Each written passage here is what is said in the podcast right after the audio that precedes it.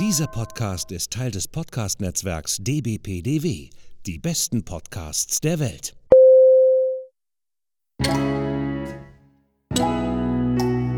Willkommen beim Podcast von Rockstar TV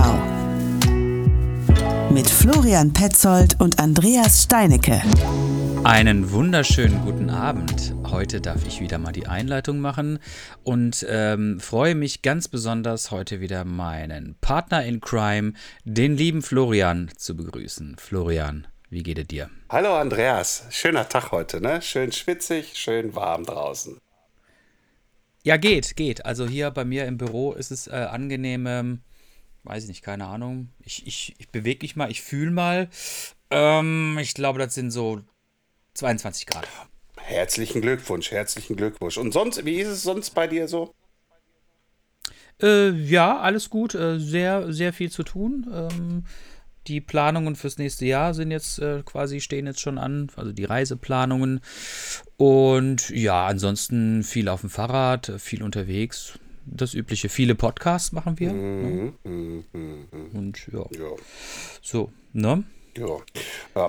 Damit wir auch gar nicht so lange rumeiern hier. Äh, hey. Hey, hey. Du hey, hast angefangen hey. zu lachen, nicht ich dieses Mal. Ja, ja, ja, ja. Wir, wir, hat, wir hatten nämlich ein, ich, wir hatten ein ernstes Wörtchen. Ich habe gesagt, wir machen jetzt keinen äh, Pipi-Kaka-Humor mehr. Und ähm, unser letzter Podcast ein bisschen ausgeartet ist. Es war ein bisschen Comedy-mäßig, aber ohne Scheiß, ich fand es lustig und es war okay. Als ich es mir nochmal angehört habe, habe ich gedacht so, Ui. Naja, okay. Und dann haben wir jetzt beschlossen, wir versuchen jetzt sämtliche Zweideutigkeiten äh, außen vor zu lassen. Ja, ja. Und bevor wir uns weiter in, in, in weiteren Erklärungen ergehen, die euch nicht interessieren und die vor allen Dingen nicht unseren Gast interessieren, komme ich nämlich direkt dazu, unseren Gast äh, heute begrüßen zu dürfen. Und äh, wir haben einen Wiedergeher. Einen Wiedergeher? Nee, Wiederkehrer. So, den, äh, den Biking-Tom haben wir nämlich heute wieder zu Gast, den Tom Terbeck. Und äh, herzlich willkommen, Tom, hallo, dass du Tom. wieder bei uns dabei bist. Ja, hallo. Freut mich. sehr gut, sehr gut. Ähm, das letzte Mal hatte ich die, hatten wir quasi so unser, ja, keine Ahnung, ähm, da habe ich dich vorgestellt, da haben wir so ein bisschen drüber gesprochen, was du machst und ähm, was du für Pläne hast und so weiter und so weiter. Das ist, glaube ich, auch schon wieder boah, keine Ahnung, bald ein, bald ein Jahr rum, würde ich fast schon wieder sagen. Bestimmt, ich weiß ja. Es nicht. Der Flo, genau, der Flo war letztes Mal nicht dabei, der war verhindert. Jetzt ist er dabei. Ne? Und, ähm, und das zum Thema Gravelbiken. Und das, und das zum Thema Gravelbike, weil da sagt er nämlich immer so, nee, mach mal alleine, ne? So wie letztens mit dem, mit dem Patrick von Helios, kannst du mal nee, alleine da hatte machen. ich doch einen ich Termin, hab, was erzählst du hier? Da ist ein Termin, natürlich, klar ist ein Termin. Nein, aber äh, ich muss dazu sagen, einleiten, ne? Also, ähm, der, der Flo hat noch kein Gravelbike, aber der will eins haben. Flo, welches, welches, welches steht denn an? Ah, Ach, weißt du, so ungelegte Eier irgendwie halt. Äh also es gibt zwei Bikes, die mich interessieren. Sagen wir es mal so. Ja, also das äh, okay. heißt ja jetzt nicht irgendwie halt, dass ich jetzt irgendwie was favorisiere, aber äh, es gibt zwei Bikes, die mich interessieren, also zwei Hersteller. Einmal Rondo äh, und einmal natürlich Obea. Äh, und bei Rondo ist es das Rüt und äh, bei Obea ist das Terra. Das Terra. Kennst du die, Tom? Ja. was, eine, was eine Frage. ja, ja, ja, weißt du, Fahrradfahren und Fahrradfahren sind immer zwei verschiedene Paar. Das technische Wissen kann man haben, muss man aber nicht. Aber okay, prima. Ja, also jetzt das, das letzte technische Wissen bis ins Detail ähm, habe ich gerade auch nicht auf dem Schirm, aber die Marken und die Modelle sind mir ja sehr gut bekannt, ja. Was, was hältst du, also ohne jetzt irgendwie halt wirklich spezifische Daten zu kennen. Was hältst du so erstmal so, wenn du diese, diese Namen hörst und diese Modellnamen hörst? Was wäre dein Gefühl dazu? Also man hat ja immer sofort so, ja, ich habe das schon mal gesehen, irgendwie fand es gar nicht so schlecht oder nee, war gar nicht meins. Was ist so dein Gefühl dabei? Ähm, ja, also wenn du jetzt eine Tendenz haben solltest, haben wolltest, dann würde ich tatsächlich zu Aubert äh, tendieren, weil die irgendwie gerade ziemlich geil sind. Wobei, ähm, ja, ich weiß auch nicht, also die Designsprache, die spricht mich halt so ein bisschen mehr an. Ist tatsächlich okay, so. Okay, okay. Ja, ich, ich finde halt einfach auch Rondo äh, deswegen interessant, weil sie anders sind. Also schon vorne, schon ganz Ja. alleine wegen, wegen der äh, Gabel, weil du kannst die ja äh, mit so einem Flipchip äh, umändern, also halt, dass du Genau. tiefer kommst vorne. Ähm, das finde ich dann halt schon wieder interessant. Was ich natürlich, äh, und, aber was du dann wieder hast, dann hast du wieder, ich sag jetzt mal so ganz blöd, diesen Kabelbaum da vorne rumfliegen. Und was du wiederum beim Terra nicht hast, weil das ja alles direkt vorne in den Lenker, in den Vorbau reingeht und dann komplett clean ist. Na, irgendwie halt, äh, das sind so, so, so Sachen, irgendwie halt, die sieht einer erstmal nicht so ganz genau. Ich habe darauf so ein bisschen mein Augenmerk geschmissen. Ähm, beide gefallen mir unsäglich geil. Äh, ähm, ich ähm, muss da halt mal jetzt endlich mal irgendwann eine Entscheidung treffen.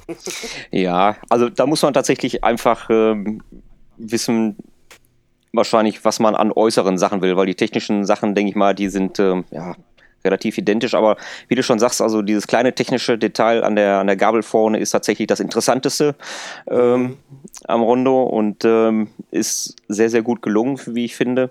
Aber ich stehe tatsächlich auch mehr auf so eine cleane Optik und ähm, von daher würde ich tatsächlich zur anderen Marke tendieren. Aber es ist halt Geschmackssache. Ja, es ja, ist sicher, einfach, sicher. äh, es ist nicht einfach, so eine Entscheidung zu finden. Ja, vor allem, vor allem kommt ja dann auch noch die Frage auf, welche Farbe nimmst du denn jetzt, ne? Irgendwie halt so, irgendwie, das sind ja dann auch noch bei mir so, äh, nimmst, nimmst du wieder so klassisch schwarz? Och, nee, ey. Nee, ich habe da keinen Bock drauf mehr, irgendwie auf dieses klassisch schwarz, obwohl es halt immer eigentlich gut ausschaut.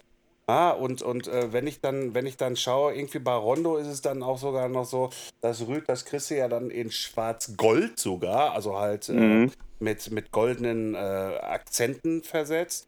Und beim Aubert ist es dann halt, nee, da ist Mayo noch nicht mit dabei, weil es ein Aluminiumrahmen ist. Ähm, äh, da kriegst du halt ein paar Farben und eine Farbe, die interessiert mich da sehr und das ist ähm, äh, Kupferfarben. Sehr, sehr geil. Also, ja, finde ich auch sehr, sehr geil. Ich hatte mal früher Fußballschuhe, die waren kupferfarben. sehr, sehr geil. Ja, ein, Sport, den ich sehr liebe übrigens. Nee, aber das, Nicht, das kommt äh. wirklich gut. Alles klar. Äh, aber pass auf, jetzt sind wir hier nicht äh, zusammengekommen, um, um, um, um äh, äh, ja, vielleicht, vielleicht ja auch, um mich zu bekehren, auch zum äh, äh, Gravel-Bike-Fahren äh, mich zu kriegen. Es ist ja auch so, dass ich mir ja schon ein Bike aussuche, aber darum geht es ja hier nicht. Tom, Andreas hat mir schon im Vorfeld irgendwie was erzählt. Du hast irgendwie, was hast du in der letzten Zeit gemacht gehabt? Ähm, ich bin Rad gefahren. Nein, wow, wow. ich, nein, also ich, äh, ich weiß, glaube ich, ziemlich genau, worauf Andreas raus äh, will. Nein, also ich hatte tatsächlich eine sechsmonatige Auszeit von meiner Arbeit. Ähm, in Abstimmung natürlich mit meinem Arbeitgeber, der mir das äh, netterweise ermöglicht hat. Ähm, ja, und die Zeit habe ich natürlich genutzt, um einige Dinge abzufahren, die ich mir so vorgestellt habe, äh, was ich gerne mal machen möchte.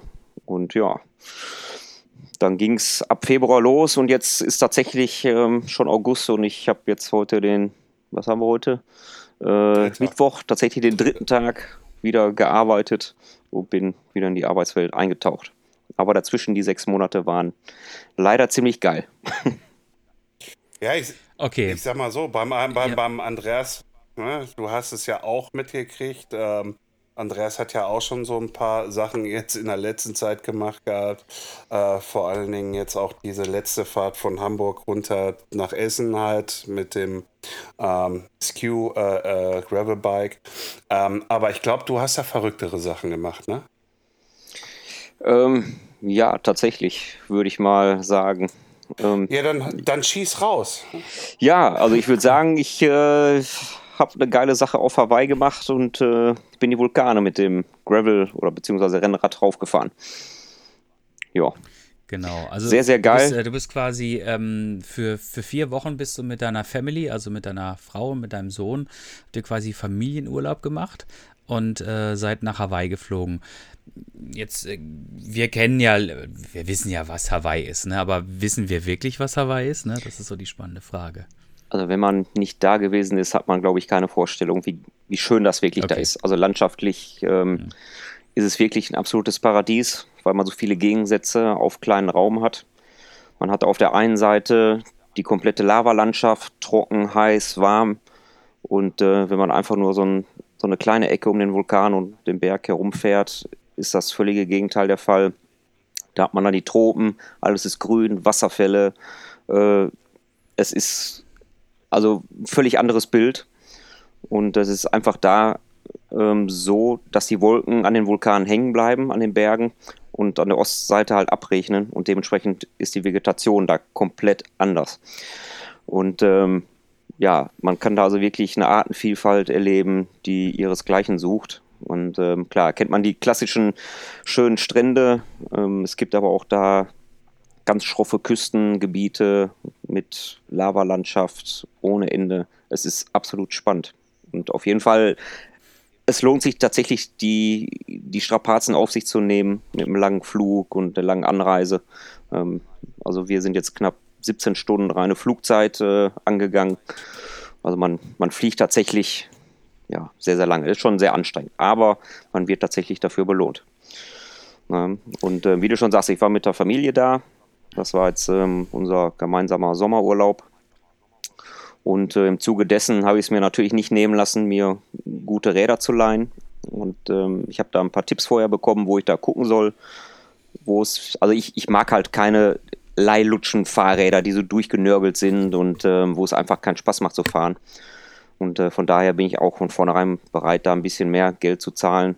Und ähm, das war halt auch gut so. Also es waren super Räder überall. Also wir waren auf drei Inseln insgesamt und ähm, ja, es hat sich tatsächlich gelohnt. Also ein Highlight ist einfach wirklich einen Vulkan raufzufahren, weil man da so viel erlebt. Also solche Strapazen habe ich wirklich noch nie gehabt. Ähm, man durchquert drei Klimazonen. Ich bin also von, von fast Meereshöhe ähm, permanent hochgekurbelt bis auf 3300 Meter Höhe. Ähm, 87 Kilometer dabei zurückgelegt und äh, am Ende war ich fix und alle. Und ähm, das ist, halt auch nicht einfach da zu fahren, weil man muss sich das so vorstellen, an den Highways hat man den breiten Seitenstreifen. Andreas, du kennst das so ein bisschen wahrscheinlich ähm, von deinem USA-Trip.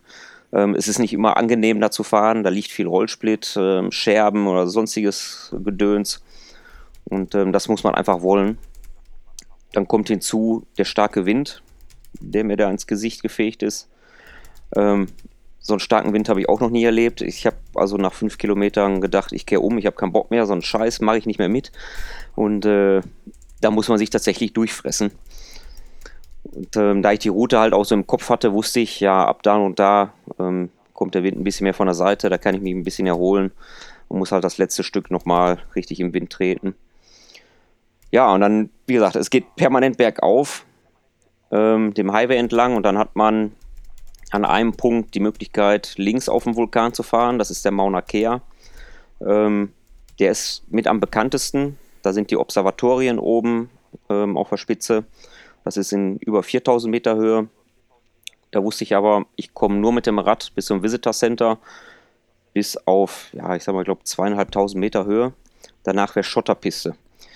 Und ähm, die Schotterpiste ist aber nicht so was Schönes, was, was wir jetzt unter Schotter verstehen, sondern das ist quasi in den Berg reingefräst. Da sind überall so, so Rillen drin.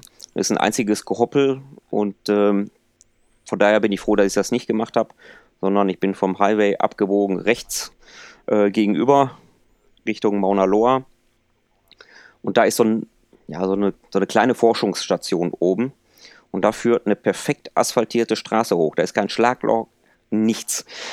Aber diese Straße ist wie einfach über diese Lavalandschaft drüber gelegt. Also ist nicht einfach gerade, sondern es geht einfach wellig. Permanent wellig.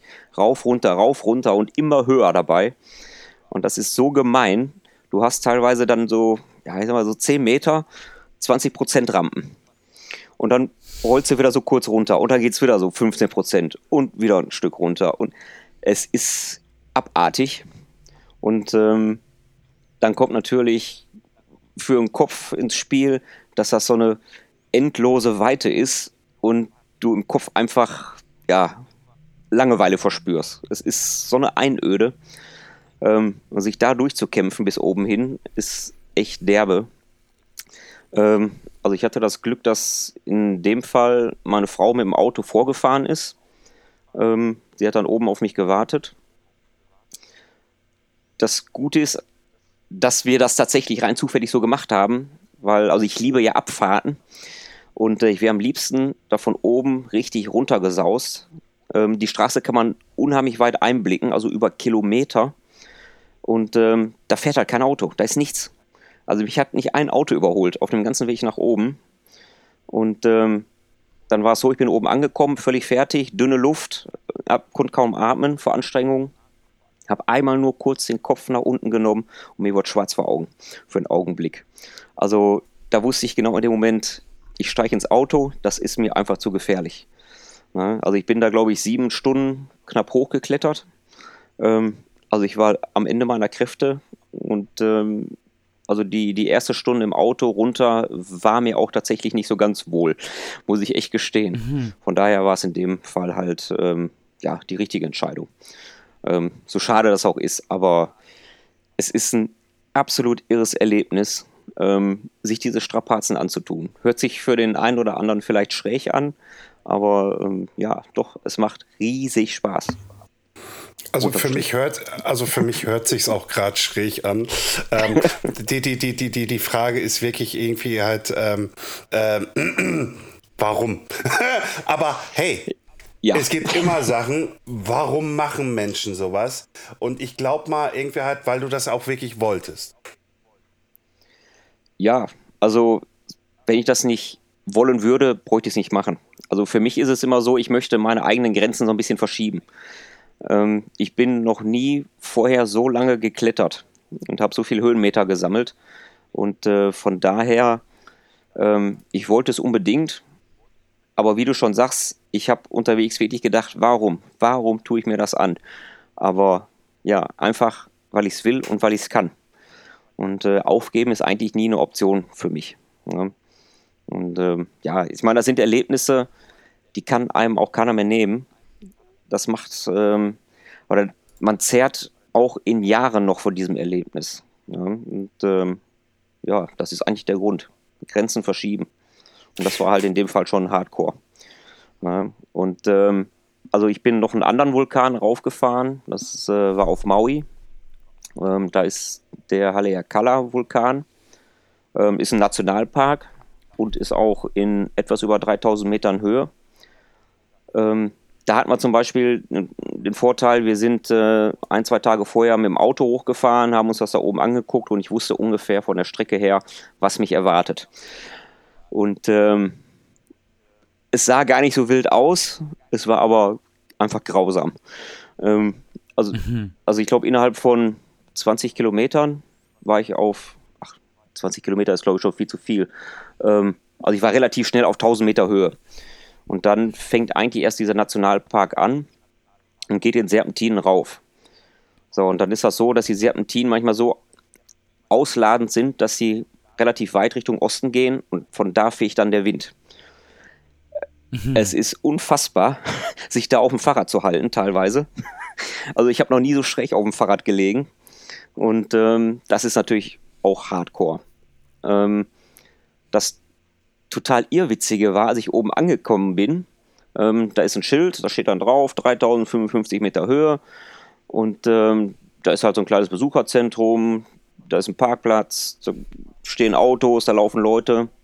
Da komme ich da hoch, die gucken mich an, die Leute, die da rumliefen und applaudierten. So, hä? was, was, was, ist das hier für eine Szenerie?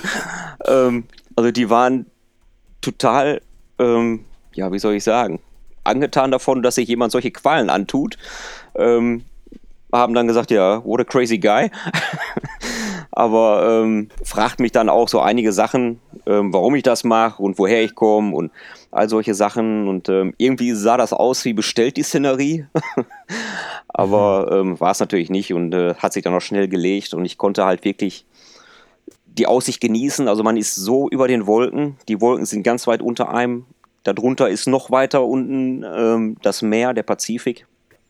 Und man guckt aber hier oben dann in den Vulkankegel hinein. Und man hat solche Brauntöne, Rottöne, die man, ja, also es ist eine irre Landschaft, kann man nicht anders sagen. Also ist ein absolutes Erlebnis.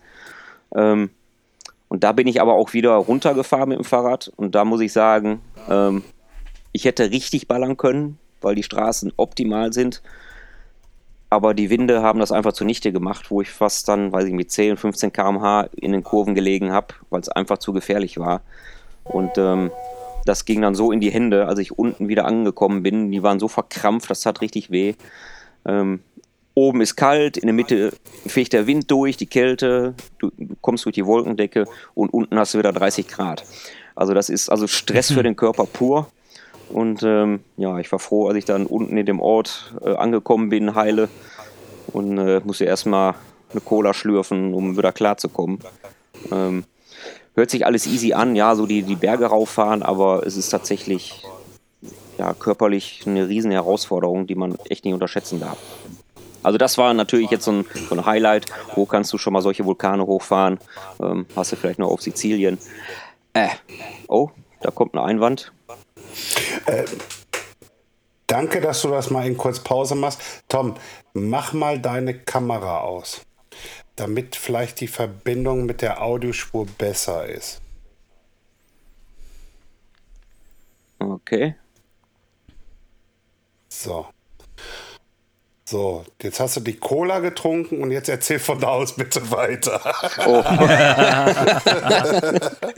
nee, ich stelle eine Frage. ja, pass auf, Andreas okay. stellt eine Frage. Ja. Genau.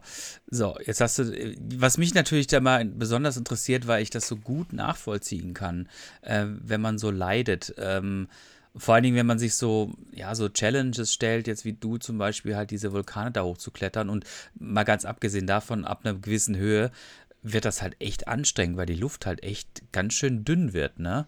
Ähm, und das weiß man ja vor und man weiß dann auch relativ schnell, okay, Boah, das wird eine anstrengende Angelegenheit. Wie hast du das im Kopf quasi für dich so ein bisschen geordnet, dass ähm, du immer wieder dich wieder aufs Neue motiviert hast? Hast du Musik gehört oder hast du dir irgendwie, hattest du ein Mantra im Kopf, irgendwie keine Ahnung, dass du immer wieder gesagt hast, atmen, pedalieren, atmen, pedalieren.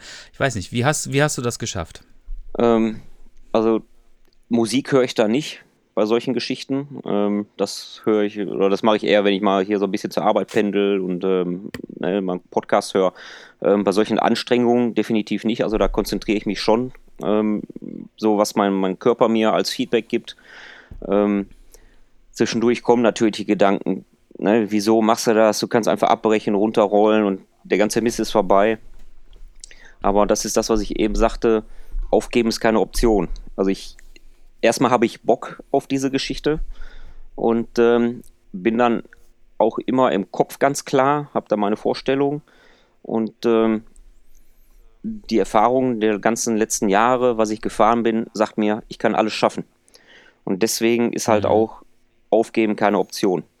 Ähm, es ist tatsächlich hart, wenn alles zusammenkommt. Wie gesagt, die verschiedenen Klimazonen, der Wind, der einem also so um die Ohren fegt, dass es also wirklich brutal ist.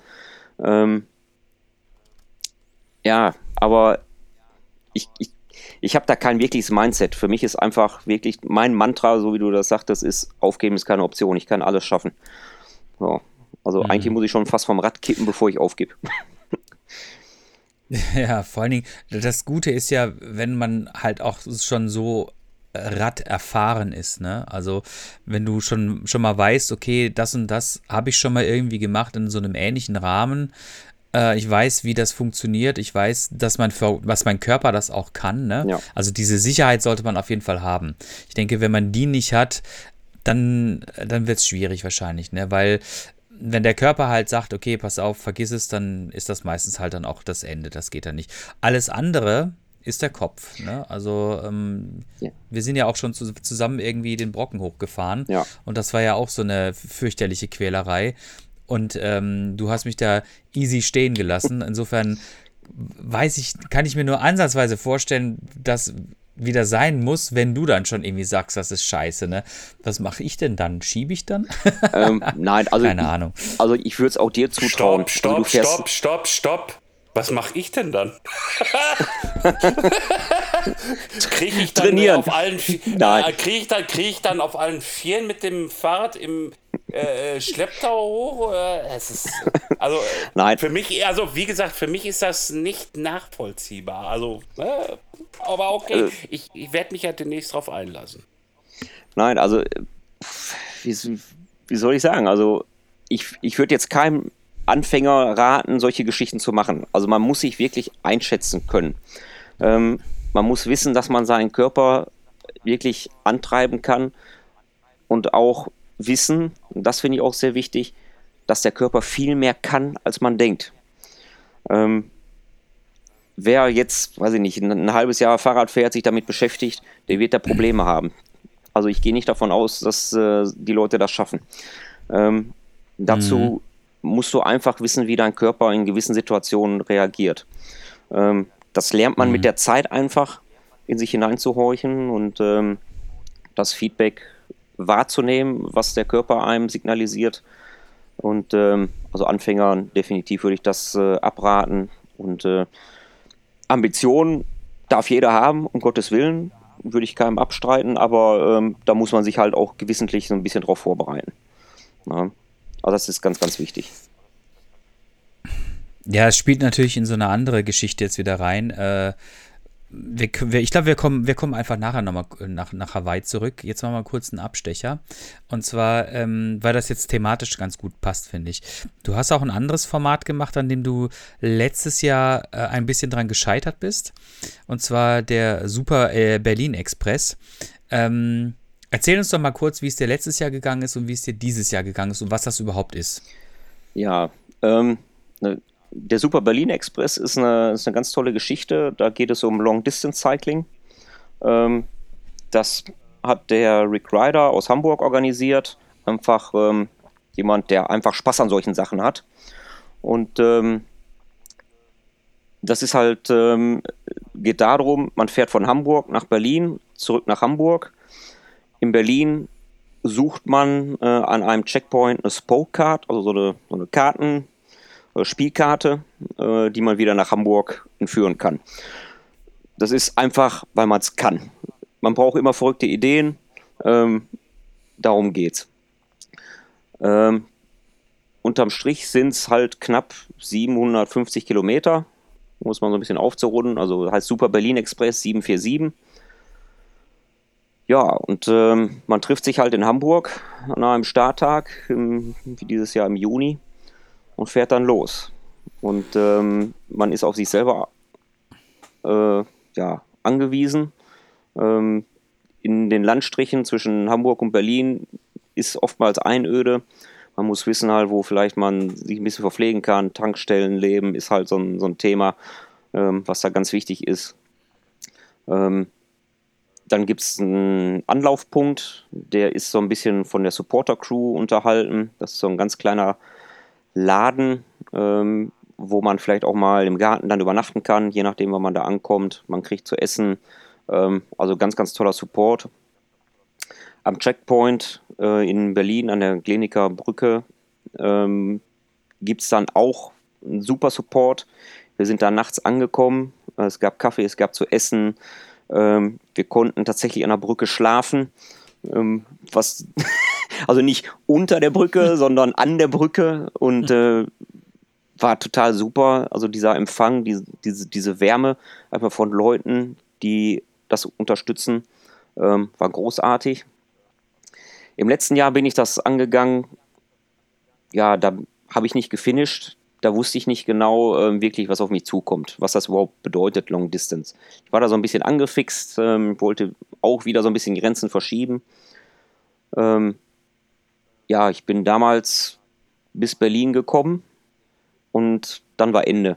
Dann, ähm, dann kam die Meldung von welchen, die schon wieder Richtung, Berl äh, Richtung Hamburg unterwegs waren, dass äh, der Sturm aufgekommen ist, in den Wäldern die Äste runterkommen äh, würden und dass das einfach ein bisschen extrem wäre. Und da habe ich gesagt, okay, ähm, dann ist Schluss, jetzt hier an einem Tag nochmal 300 Kilometer nach Hamburg zurückzufahren.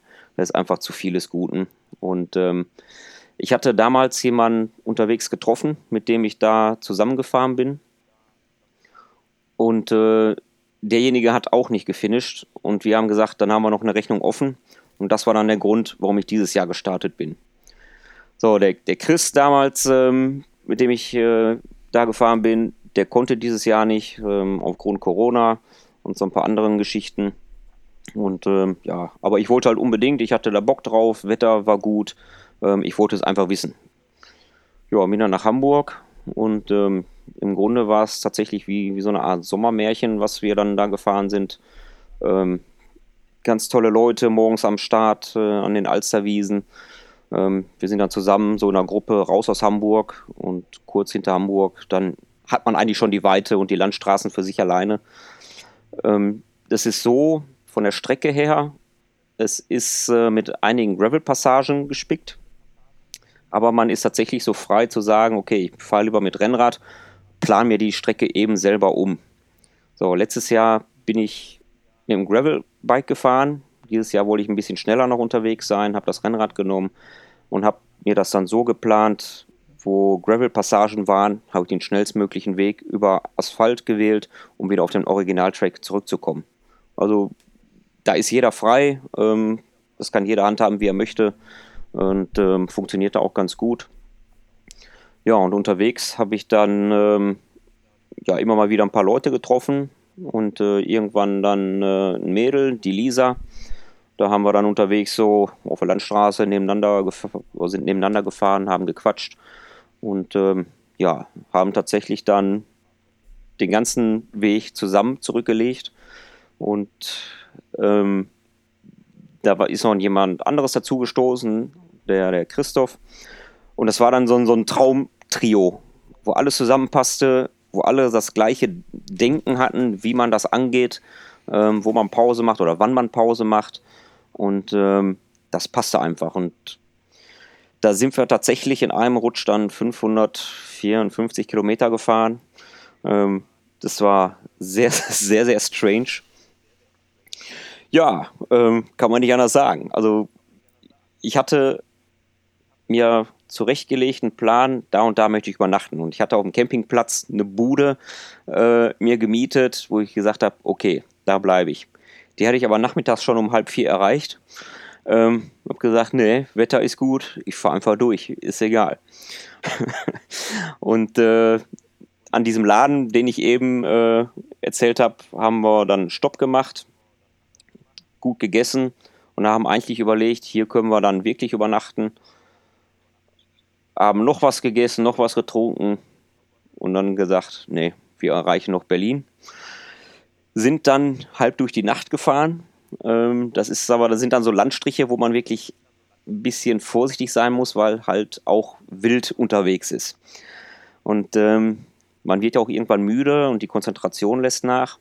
Und wir hatten das Erlebnis, ähm, auf der dunklen Landstraße, ich vorne weg mit, weiß ich nicht, 27, 28, 29. Ich habe einmal runtergeguckt, einmal für einen Bruchteil einer Sekunde auf dem Tacho geguckt und in dem Moment hörte ich von hinten nur Reh. Ich gucke rauf, ich habe keins gesehen. Weg.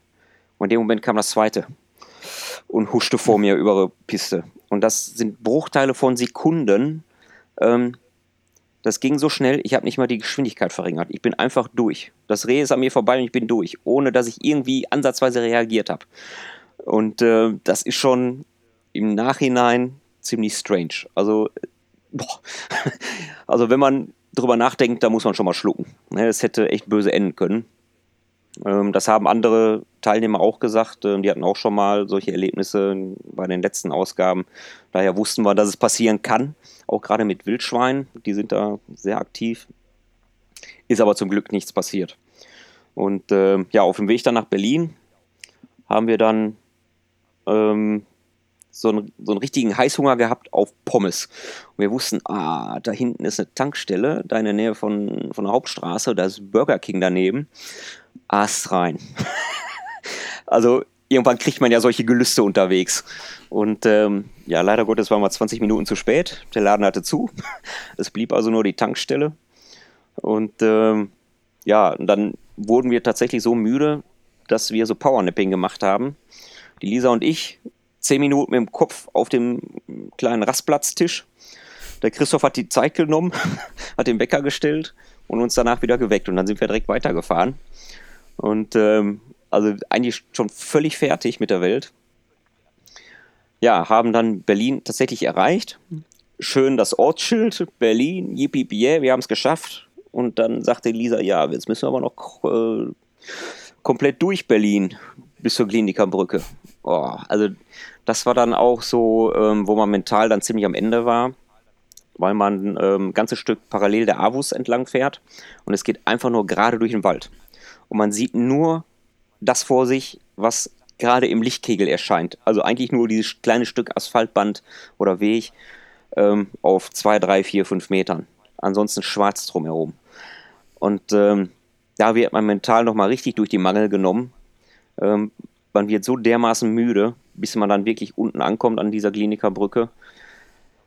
Ähm, ja, und dann haben wir gesagt, okay, schlafen wir ein paar Stündchen und fahren dann weiter. Die Supporter-Crew, die passt schon auf auf die Räder und ähm, das war ja auch immer so ein, so ein Eintrudeln von anderen Teilnehmern und weiterfahren.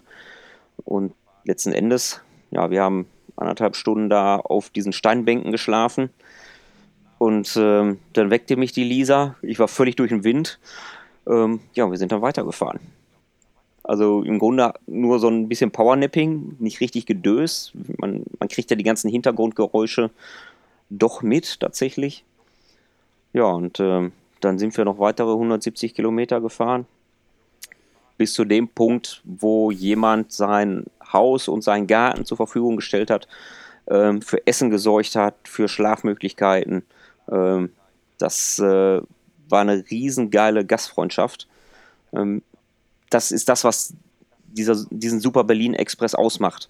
So diese, diese Kleinigkeiten am Rande, ähm, wo Supporter sich dahinstellen, die nicht mitfahren und trotzdem für jeden und allen da sind und helfen und tun und machen, ähm, da können sich manche echt eine Scheibe von abschneiden. Also war ganz, ganz großartig.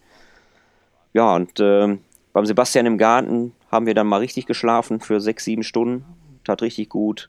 Und ähm, ja, sind dann den Rest quasi von, ich glaube auch nochmal 170 Kilometer rund äh, oder 120. Ich habe das gerade die Zahlen gar nicht mehr im Kopf ähm, dann nach Hamburg getuckert.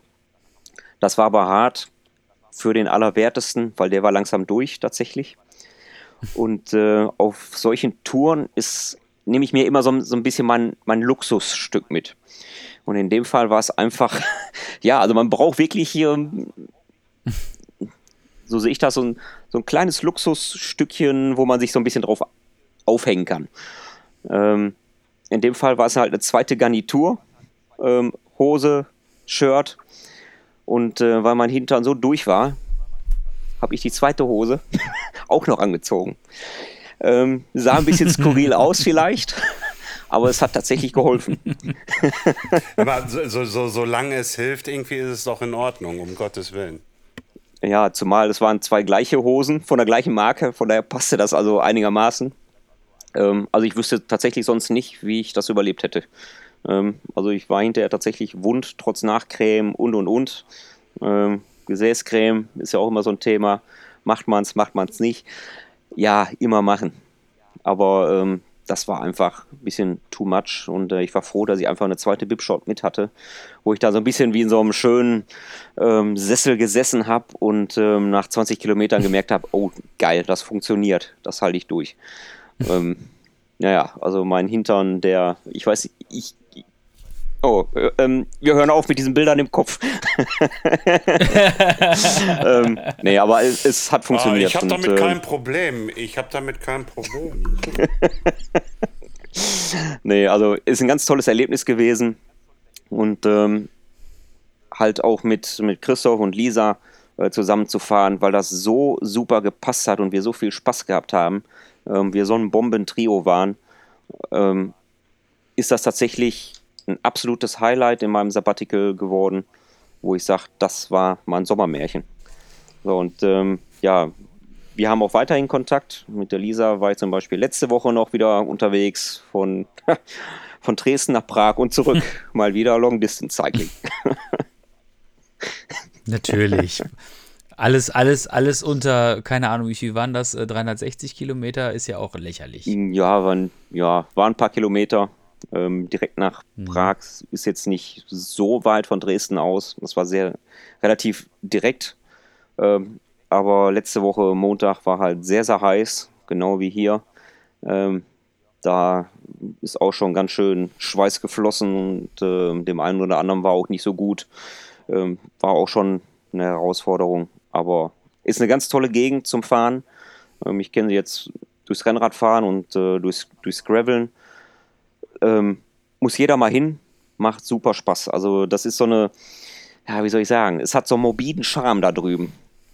Wer da auf sowas steht, also alte, tolle Häuser, die dem Zerfall preisgegeben sind, mit tollen Verzierungen, wo man denkt, boah, wie muss das früher ausgesehen haben? Das muss ja richtig hammermäßig gewesen sein. Und dann, ja, zerfällt da alles so langsam, aber sicher. Und ähm, da sage ich immer, das hat diesen mobilen Charme. Und durch diese einsame Landschaft zu tingeln, ob mit Rennrad oder mit dem Gravelbike oder da kann man auch wunderbar mit dem Mountainbike fahren. Ähm, es lohnt sich definitiv. Tom, Prag. Ja, Ja. ich kenne es auch. Ähm, ähm, ist eine schöne Stadt. Äh, äh, Karlsbrücke etc. pp. Ähm, aber du hast gerade eben noch mal ein für mich oder ich sage auch mal, glaube ich, für unsere Zuhörer, glaube ich, noch mal ein wichtiges Thema gebracht gehabt. Du sagtest irgendwie halt, ja, das war letzte Woche Montag irgendwie, ähm, das war sehr heiß, äh, da ging es manchen auch nicht so gut. So, ich, ich, ich sehe andauernd immer irgendwelche Jungs und Mädels, irgendwie jetzt auch heutzutage, also jetzt auch aktuell bei Instagram, auch heute, die sind mit ihren Fahrrädern losgefahren und ich habe nirgendwo eine Trinkflasche gesehen. Klar, wir sind im Ruhrgebiet, irgendwie, hier hast du links und rechts irgendwo mal ein Lidl, ein Aldi, eine Trinkhalle, die ist schnell um eine Ecke. Na, das ist ja, das kann man ja dann so einigermaßen, sage ich jetzt. Aber wenn man so welche Touren macht, wie bereitest du dich darauf vor? Trinkst du, bevor du losfährst, irgendwie, frage ich jetzt mal ganz blöd, irgendwie zwei Liter Wasser? Wie viel Wasser nimmst du mit? Äh, nimmst du, was nimmst du noch so alles mit? Ähm, also nehme ich mal das Beispiel vom Super Berlin Express. Ähm, da haben wir tatsächlich uns fürs Oberrohr eine Karte fertig gemacht und ähm, vorher so geplant ähm, oder draufgeschrieben, nach Kilometer so und so ist äh, Einkaufsmöglichkeit, Tankstelle, Supermarkt oder sonstiges. Oder ähm, ja, da ist eine Übernachtungsmöglichkeit im Notfall. Ähm, das kleben, haben wir uns aufs Oberrohr ge geklebt und konnten das halt mit dem Radcomputer abgleichen. Und äh, so waren wir immer auf der sicheren Seite. Ähm, also da gab es halt nicht so Probleme, um an Wasser zu kommen. In Tschechien war es jetzt ein bisschen problematischer und da bin ich dann so verfahren. Ich habe ähm, mir für meine Satteltasche hinten so einen Stabilisator geholt von Topik, ähm, weil die Satteltasche halt immer so ein bisschen rumschwingt. Und ich wollte das gerne mal ausprobieren, wie das ist mit so einem Ding. Und äh, bei dem Topik kann man tatsächlich hinten noch äh, Flaschenhalter dran montieren. Ähm, die Halterung verschwindet dann quasi, man, man sieht sie gar nicht mehr. Man hat hinten zwei äh, Halter, wo man halt noch große Trinkflaschen reinpacken kann. Ähm, und äh, ich muss dazu sagen, ich habe halt eine kleine Rahmengröße. Ich habe einen 53er Rahmen. Ähm, wenn ich da eine ähm, ja, Oberrohr- bzw. Unterrohrtasche reinmache, dann habe ich Probleme, da eine Trinkflasche reinzukriegen. Ähm, deswegen habe ich hinten mir die Halterung dran montiert, vorne eine Dose, eine kleine mit äh, Werkzeug und hatte dann aber noch so viel Platz, ähm, dass ich vorne noch eine große am Sitzrohr hinpacken konnte. Also ich war dann so mit äh, überschlagen, anderthalb Liter äh, hinten, halben, ja, gut zwei Liter hatte ich immer dabei. So. Ähm, das kam auch immer ganz gut hin. Die Abstände zwischen größeren Städten oder Tankstellen ähm, waren in Tschechien ein bisschen, bisschen großzügiger, hat aber auch funktioniert. Ähm, ganz wichtig ist einfach, dass man vorher auf der Karte guckt, wo hat man die Möglichkeit, Trinkwasser und Nahrung mitzunehmen bzw. wieder aufzufüllen. Ähm, man sollte nicht einfach blauäugig losfahren und ähm, nach dem Motto bei dem Wetter, ich, ich guck mal, irgendwo wird es schon was geben. Ähm, das kann auch tatsächlich bei solchen Temperaturen mal schief gehen. Ähm, Gut ist natürlich auch, zur Not ist halt, äh, bist, oder bist du nicht alleine, sodass man vielleicht nochmal ein bisschen Wasser vom anderen ähm, bekommen kann. Aber das ist äh, wirklich nur Notfall. Ähm, ja, ansonsten nahrungsmäßig genau das gleiche. Ich habe vorne eine, eine Food Pouch meistens, wo ich so ein paar Gummibärchen reinpacke, vielleicht mal einen kleinen Apfel, ähm, einen Riegel. Ähm, also, dass ich immer irgendwas zu knabbern habe, ähm, wenn mal sich so ein Hungerass einstellen sollte. Ähm, ansonsten passt das tatsächlich. Wichtig ist einfach, dass man sich im Vorfeld die Strecke anguckt bei solchen Geschichten. Und ähm, das ist ja eigentlich mit das Wichtigste, muss ich sagen. Und ähm, Wetterbedingungen sind da natürlich auch wichtig. Wenn es kalt ist, trinkt man nicht so viel, ist klar. Ähm, bei warmen Temperaturen ähm, ja, sollte man wirklich auf seinen Wasserhaushalt achten. Und zur Not man kann immer noch an irgendein Haus anklingeln unterwegs und nachfragen, kann man ein bisschen Wasser haben. Schönes Erlebnis war ähm, zum Beispiel, da sind wir einen Berg hochgefahren, ähm, knackige Steigung, links und rechts so ein paar vereinzelte Wohnhäuser, um so kurz vor Spitze kurz angehalten und ähm, dann winkte ein Mann äh, so von wegen Water, Water. Hä? Wie? ja, und ähm, das war dann selber so ein, so ein Radsport-Fan, äh, der hatte uns wohl vorher schon mit dem Auto überholt und ähm, hat gesehen, wie wir geschwitzt haben und hat uns dann mal eben wieder die Wasserflaschen aufgefüllt. Ähm, fand ich ganz, ganz nett, super. Das sind so Kleinigkeiten am, am Wegesrand, die man dann erlebt. Aber das ist halt all, auch eine Möglichkeit, einfach mal irgendwo anzuschellen, zu fragen, ob man ein bisschen Wasser haben kann. Also ich habe noch nie gehört und auch selber noch nie gehabt, dass das abgelehnt wurde. Ganz im Gegenteil. Also wenn man mit dem Fahrrad unterwegs ist, gilt man gemeinhin als friedlich, als friedlicher Mensch. Ähm, ich denke mal, das könnt ihr auch bestätigen. Ähm, ja, also das ist. Ja, ja, ich werde immer noch als Rowdy bezeichnet wegen meinem Mountainbike-Fahren, aber naja, man kennt's. Ne? Aber nee, man kriegt auch positives Feedback. Aber erzähl du mal weiter, ich höre dir gerne zu. Ich bin ja auch hier schon wieder sehr, sehr ruhig. Ich, ich stelle ja auch nur, ich habe ganz wenig Fragen nur gestellt. Deswegen erzähl weiter, ich höre zu.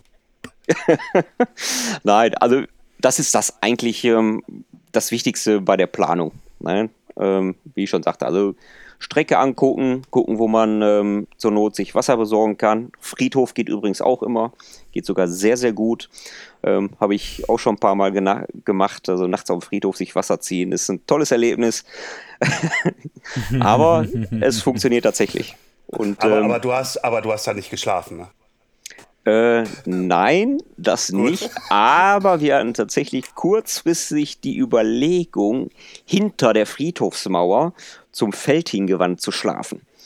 Ähm, haben wir dann nicht gemacht, weil wir dann wirklich durchgefahren sind. Ähm, aber ja, da ist man relativ sicher, man hat Wasser.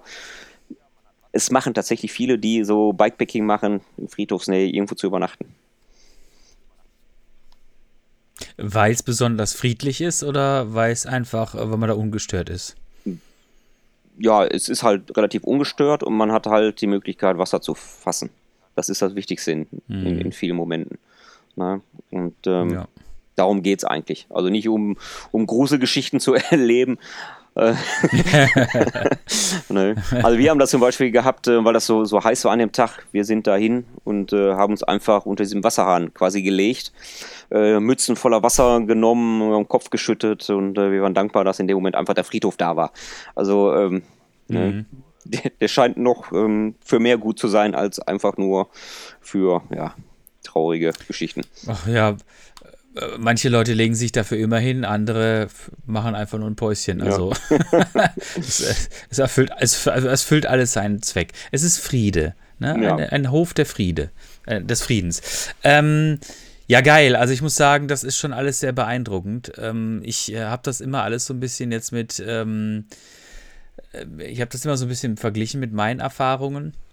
Und dagegen komme ich mir doch jetzt ein bisschen vor wie ein Novize. Ah, nee, nee, nee. Also ähm, brauchst du überhaupt nicht. Also ich habe ja auch verfolgt so ein bisschen, was du gemacht hast und ähm, wie du dich vielleicht erinnern wirst, als äh, ich mein Sabbatical angefangen habe, ähm, kamst du mit einer verrückten Idee um die Ecke, weil du Geburtstag hattest und einfach mal eben nur Abendessen in Amsterdam machen wolltest.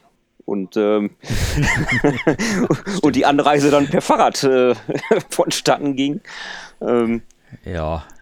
War ja. Wir, wir hatten, wir hatten, wir haben, also wir, Hinzus war es ja echt easy, weil, also Entschuldigung, ich sage jetzt einfach mal, wie es ist, Ja. ich fand es wirklich easy.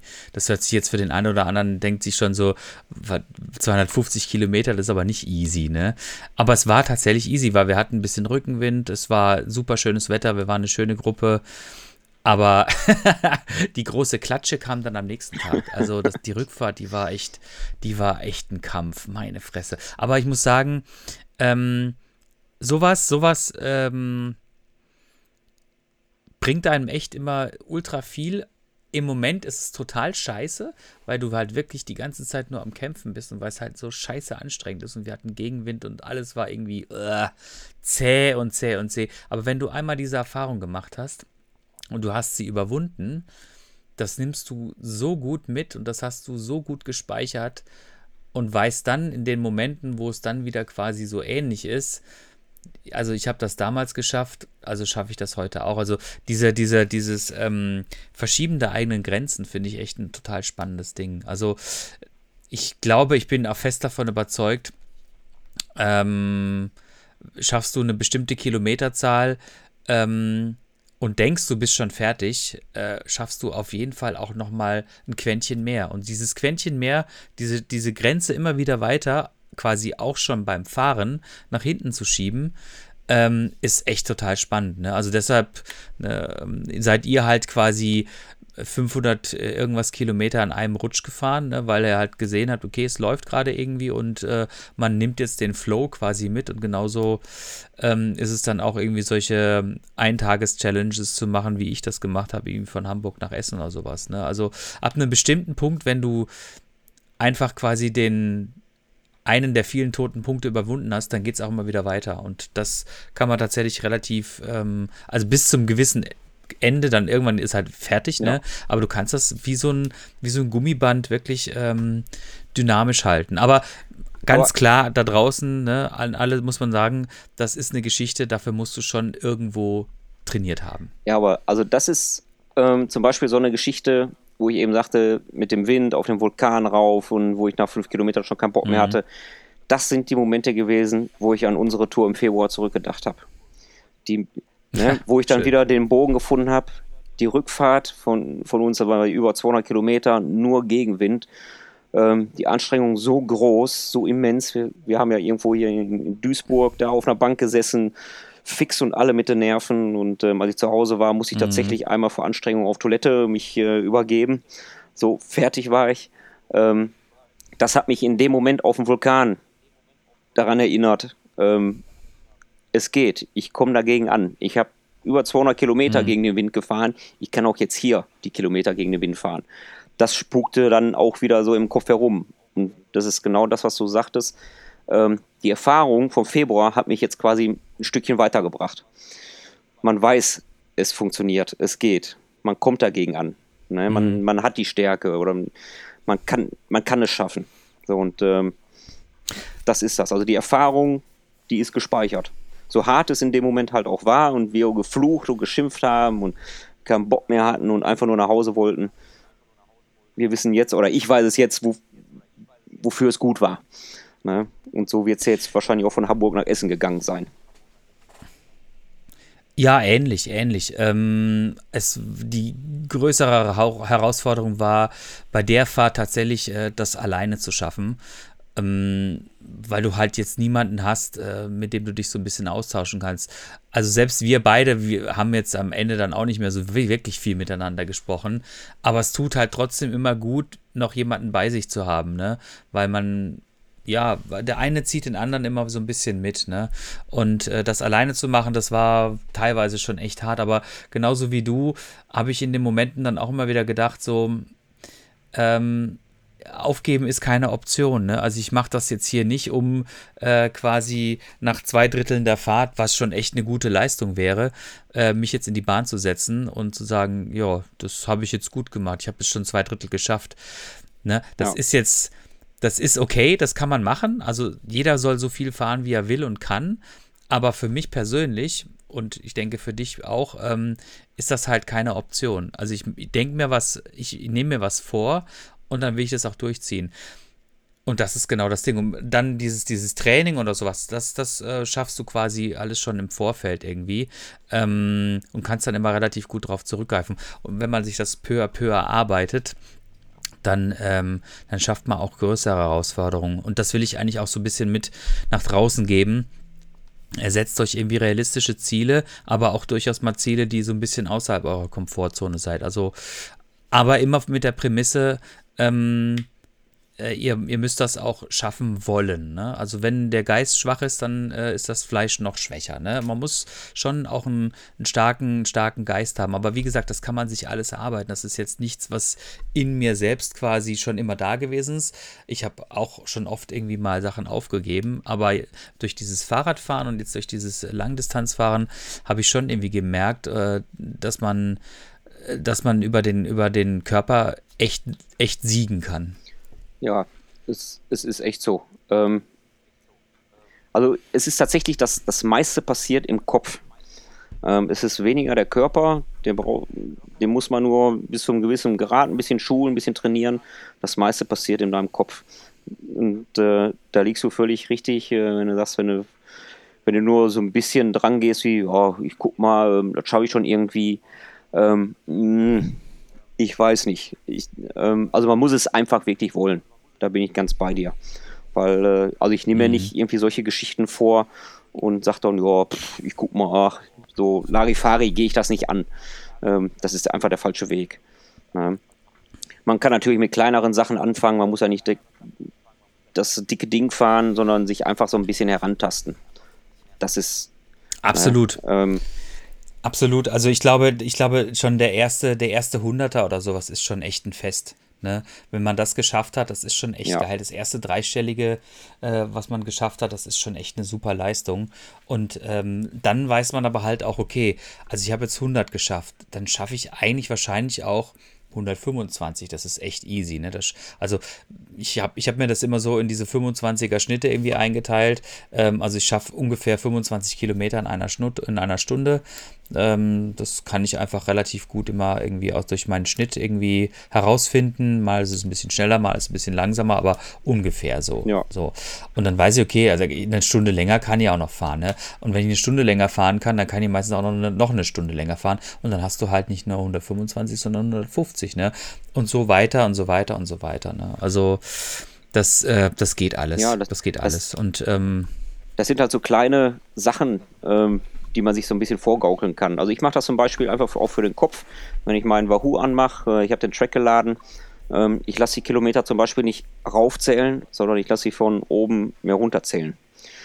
Ähm, ist eine Kleinigkeit, ähm, bewirkt aber Wunder, weil wenn ich noch dreistellig habe äh, und äh, habe aber dann kurz darauf nur noch 99 äh, dem Tacho stehen, dann denke ich schon, oh, ist ja gar nicht mehr weit. Ähm, ne? Andersrum wäre es natürlich, boah, ich habe schon, weiß ich nicht, über 200 Kilometer, ich muss noch 99, boah. Also der Gedanke ist dann wieder, hm, äh, für die meisten nicht so prickelnd. Mhm. Ja, das sind so, so kleine psychologische Tricks, die man anwenden kann, die einem so ein bisschen weiterhelfen. Ähm, da kann sich jeder so sein, sein Ding selber zurechtlegen. Ähm, aber mhm. wie du schon sagst, also ist, man kann sich da herantasten. Ähm, für die meisten sind 50 Kilometer schon eine Weltreise. Also wenn man ein Otto-Normalradfahrer äh, sagt, komm, wir fahren heute 50 Kilometer, ähm, die gucken einen an und denken, was hast du denn vor? Ich, ich, ich wollte ja nicht durch Deutschland tingeln. Ähm, ne? Aber so kann man sich das halt wirklich immer so ein bisschen weiter vornehmen. Ne? Nächste Woche fahre ich mal 20 Kilometer mehr, mal gucken, wie ich mich fühle und ähm, das immer so ein bisschen ausdehnen. Früher war Long Distance für mich ja komplett andere Welt. Ähm, überhaupt mhm. nichts für mich und äh, absolut nicht vorstellbar. Komplett aus meinem Universum raus. Also so habe ich davon gedacht. Und, ähm, und irgendwann kam das dann über den Thorsten Frank, als der das erste Mal äh, das Transcontinental Race gefahren ist und äh, ich seine Berichte gelesen habe und die Fotos gesehen habe. Ja, da war ich dann irgendwie angefixt. Irgendwann möchte ich das auch mal machen. Das ist ja irgendwie mhm. gerade noch äh, wieder und ja, äh, am Start, das Trans Transcontinental. Ähm, Ich glaube, der, der Strasser, der ist gerade angekommen, schon am Ziel. Aber ist auch egal. Also das war ähm, jedenfalls damals so mein Punkt, wo ich gesagt habe, das ist doch interessant. Ähm, irgendwann gehe ich das mal an. So, hab das. Ne? Ja, absolut. So, und ähm, Absolut. ja, und mal gucken, was halt noch kommt. Ne? Ja, also ich finde, es gibt so viele coole Geschichten, die man sich, also vor allem das Geile ist ja, wenn du halt mal so eine bestimmte Distanz dann wirklich geschafft hast, dann, äh, ich sag mal, the sky is the limit, ne? Also jetzt kannst du dir halt irgendwie auch vorstellen, ähm, einmal durch Deutschland in, keine Ahnung, zweieinhalb Tagen oder sowas, was weiß ich, keine Ahnung, wie viel du halt dir am Tag irgendwie äh, aufs, aufs Revier schreiben willst, ne? Äh, also quasi diese 1000 Kilometer, die von Garmisch-Partenkirchen bis, glaube ich, oben nach Flensburg sind oder sowas. Oder mehr oder ich weiß nicht, wie genau es ist, aber ich sage jetzt mal roundabout 1000 Kilometer. Äh, das ist, äh, hat jetzt nicht mehr so einen riesengroßen Schrecken, sage ich jetzt mal. Ne? Das glaube ich, das ist schon irgendwie schaffbar. Ja. Ne? Und ähm, das motiviert auch immer wieder so, äh, so die, immer wieder die eigenen Grenzen zu verschieben. Ne? Hier Christoph Strasser, äh, der auch echt ein krasser Typ ist. Ne? Also was der auch immer für Challenges macht irgendwie äh, und äh, Race Across America irgendwie schon gewonnen und alles so. Es ist wirklich Ultra Distance vom, vom, vom krassesten, ehrlich Ja. gesagt. Ne? Und ähm, also faszinierend, ne? Ist sicherlich ist nichts, nichts für den Otto Normalfahrradfahrer, auf keinen Fall, aber äh, schon extrem beeindruckend. Ja, aber das sind halt so Beispiele, ähm, wo man sieht, was eigentlich alles geht, was der Mensch eigentlich wirklich leisten kann. Ähm, ob solche Geschichten irgendwann mal interessant sind, ähm, weiß ich jetzt zum Beispiel auch nicht. Ähm, also mir reicht momentan halt sowas, was ich fahre. Ähm, da muss ich mich tatsächlich selber auch noch so ein bisschen akklimatisieren mit. Aber ähm, ja, also ich sag niemals nie. Ne? Also das habe ich gelernt Mhm. in all den Jahren, ähm, wo ich angefangen habe, einfach mit so einem Citybike hier durch die Gegend zu holpern, über dem Fitnessbike und beim Crosser gelandet bin und über dem Gravel, wieder beim Rennrad und es macht einfach Spaß und ähm, das ist halt Grundvoraussetzung, ähm, um solche Geschichten anzugehen. Du musst auch Spaß dabei haben. Du musst nicht einfach dich nur quälen wollen, sondern du musst auch Spaß dabei haben. Ähm, richtig so Bock auf solche Geschichten und ähm, eine schöne Sache ist zum Beispiel auch gewesen ähm, der Rando Imperator, den ich gefahren bin, ähm, Mhm. von München nach Bozen. Das ist halt auch so eine ja, Langdistanz. Das waren 340 Kilometer, auch an einem Rutsch. Ähm, und dann gibt es die zweite Version davon, die fahren noch weiter von, von Bozen nach Ferrara in Italien. Und das war zum Beispiel dieses Jahr ähm, Qualifikationsrennen für Paris, Brest-Paris. Ähm, bin Mhm. ich, das war aber jetzt nicht in meinem Fokus. Aber ähm, halt diesen, diesen Bock zu haben, oh, ich fahre über die Alpen, habe ich noch nie gemacht. Was erwartet mich da? Oh Gott, oh Gott, oh Gott. Ähm, da war ich tatsächlich vorher ein bisschen nervös, weil da bin ich alleine gestartet. Ähm, ich wusste nicht, was auf mich zukommt. Und ähm, war halt auch so ein bisschen Grenzerfahrung, über die Alpen zu fahren, aber letzten Endes absolut geil. So, und ähm, ja, man, man testet sich so, so ein bisschen einfach ran in diese Geschichten. Ja, und ähm, wenn, wenn man sieht, auch mit den Höhenmetern, das klappt alle, ähm, das kann man gut trainieren, ähm, das macht vieles einfacher. Und auch diese 1000 Kilometer, wie du eben sagtest, ähm, die werden eigentlich immer kleiner und immer greifbarer. Und das ist das Schöne. Also, das ist eigentlich, glaube ich, immer so mein Antrieb, diese Grenzen zu verschieben. Haben wir jetzt schon tausendmal gesagt, Grenzen verschieben, Grenzen verschieben, aber, aber, Man kann es nicht oft genug nee, sagen. aber das ist, ähm, glaube ich, tatsächlich mein Antrieb. Ich will wissen, was mein Körper halt noch kann. Ja. Es ist ja so, dass man die Grenzen in seinem Kopf verschiebt. Ja, also, äh, also man, man erweitert seinen Horizont, so wie ich das Ja. jetzt verstanden habe. Definitiv. Absolut. Also klar, man trainiert seinen Körper auch dementsprechend. Ähm, ne, da gibt es halt auch Veränderungen bei solchen Geschichten ähm, zu sehen, wenn man darauf achtet. Klar, Muskulatur wird anders und und und. Aber da hast du vollkommen recht. Also, ähm, was vielleicht im letzten Jahr noch utopisch war für deinen Kopf, überhaupt nicht vorstellbar, ist dieses Jahr greifbarer geworden. Durch deine Events oder deine Geschichten, die du selber gefahren bist. Und ähm, so kann es natürlich wieder sein, dass diese komplett anderen Universen komplett sich, plötzlich doch wieder in deinem greifbaren Universum landen. Na, und äh, von daher, das ist eine Eins, ganz spannende ein- Geschichte.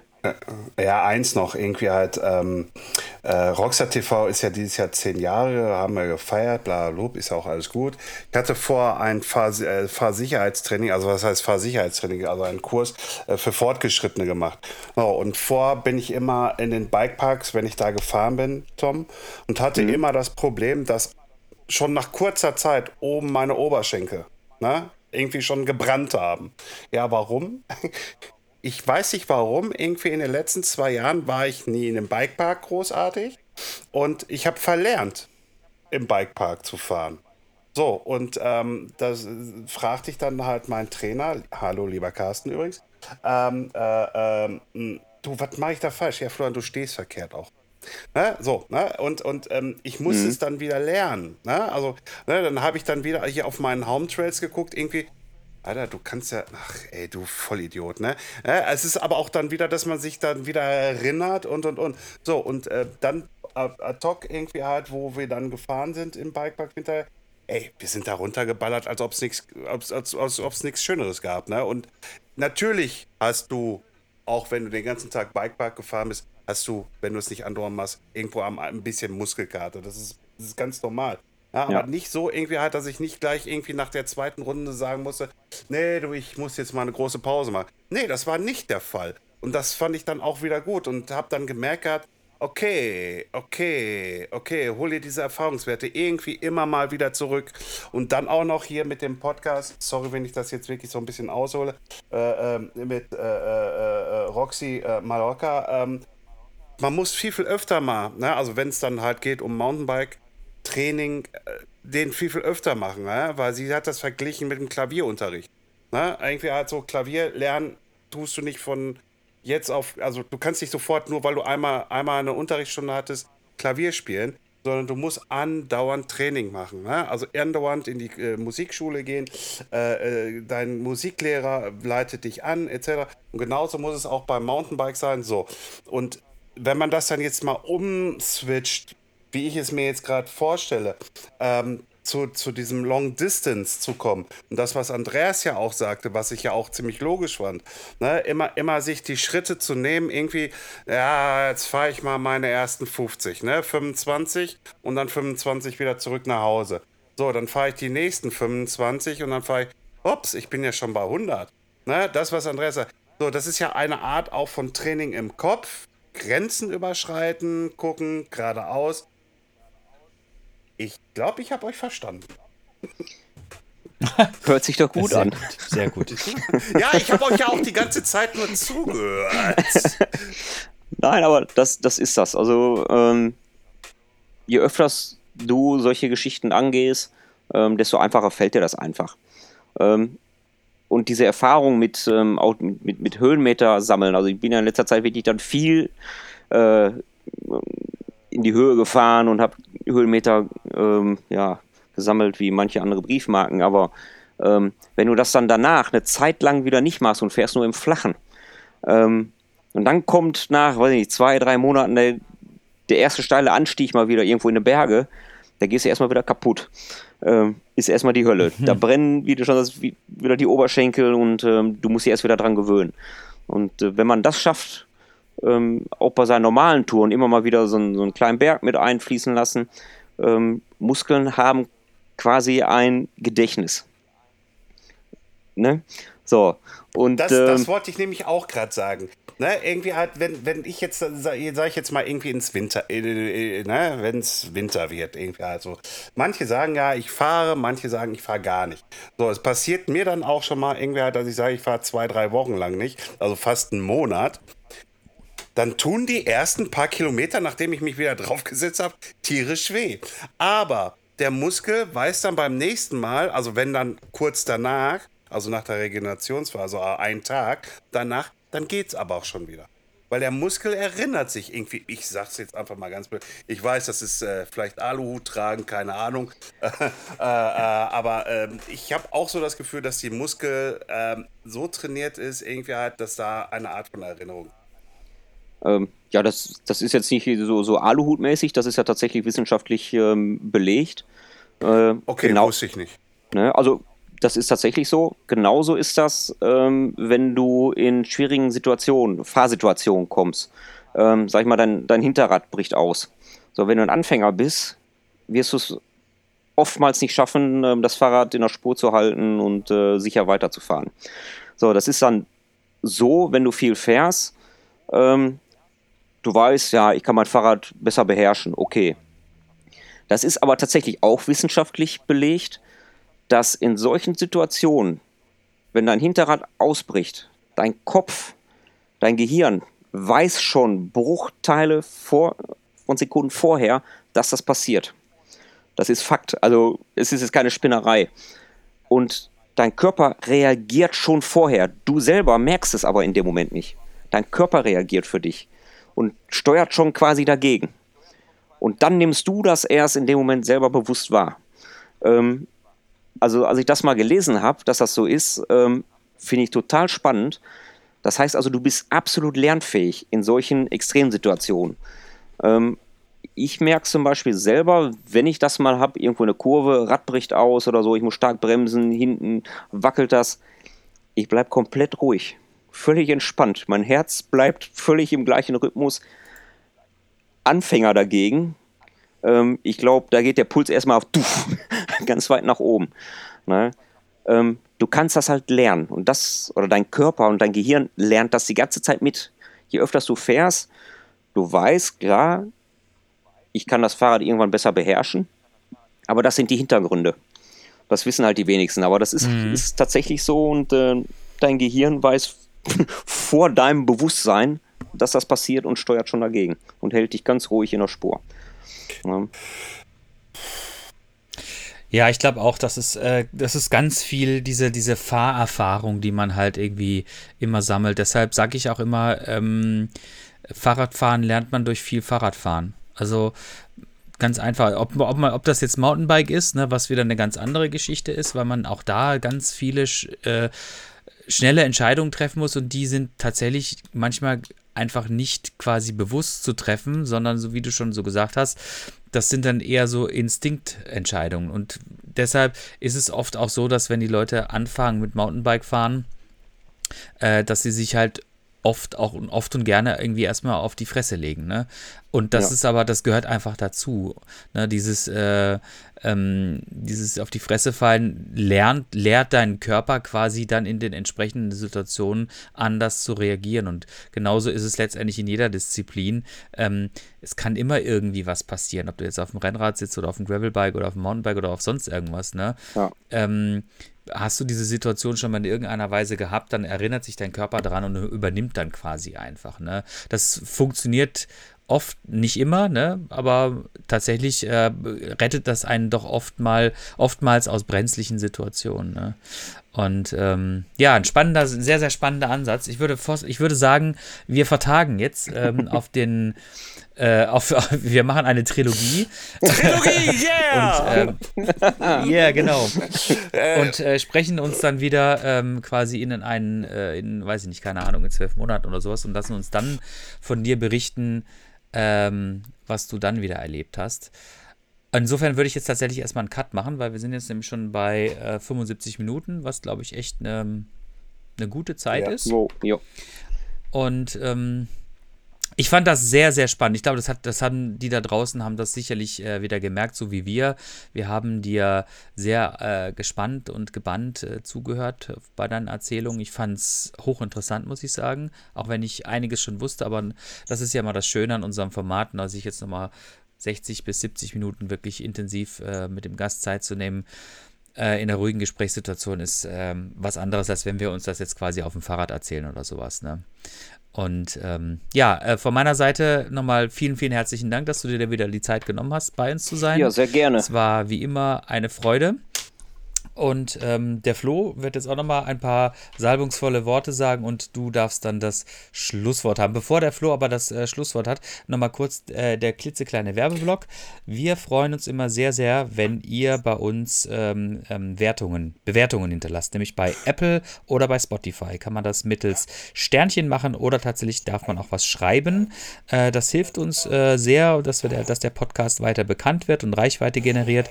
Äh, insofern freuen wir uns immer, wenn ihr uns uns bewertet, wenn euch was gefällt. Kritik ist natürlich auch angebracht, wenn sie angebracht ist. Schreibt uns das ähm, über sämtliche Kanäle. Wir haben auf dem Blog äh, eine E-Mail-Adresse oder direkt in den Blog könnt ihr da auch einschreiben und so weiter und so weiter. Jetzt übergebe ich noch schnell an den. Danke, George Lucas, dass wir jetzt eine Trilogie daraus machen. Äh, äh, lieber Tom, äh, danke, dass du dir wieder mal die Zeit genommen hast. Ähm, wie du gesehen hast, also ihr wisst ja, wir können uns sehen, ähm, äh, äh, war ich äh, sehr, sehr ruhig und bedächtig und habe zugehört. Und ähm, ja, jetzt steht nur noch bei mir die Frage im Raum, Rondo oder Aubert. ähm, und dann muss ich wohl, glaube ich, irgendwie mit den beiden, die ich gerade hier so sehe, irgendwie halt mal Fahrrad fahren gehen. Sehr, sehr Tom. gerne. Tom, Tom, danke und äh, du hast das letzte Wort.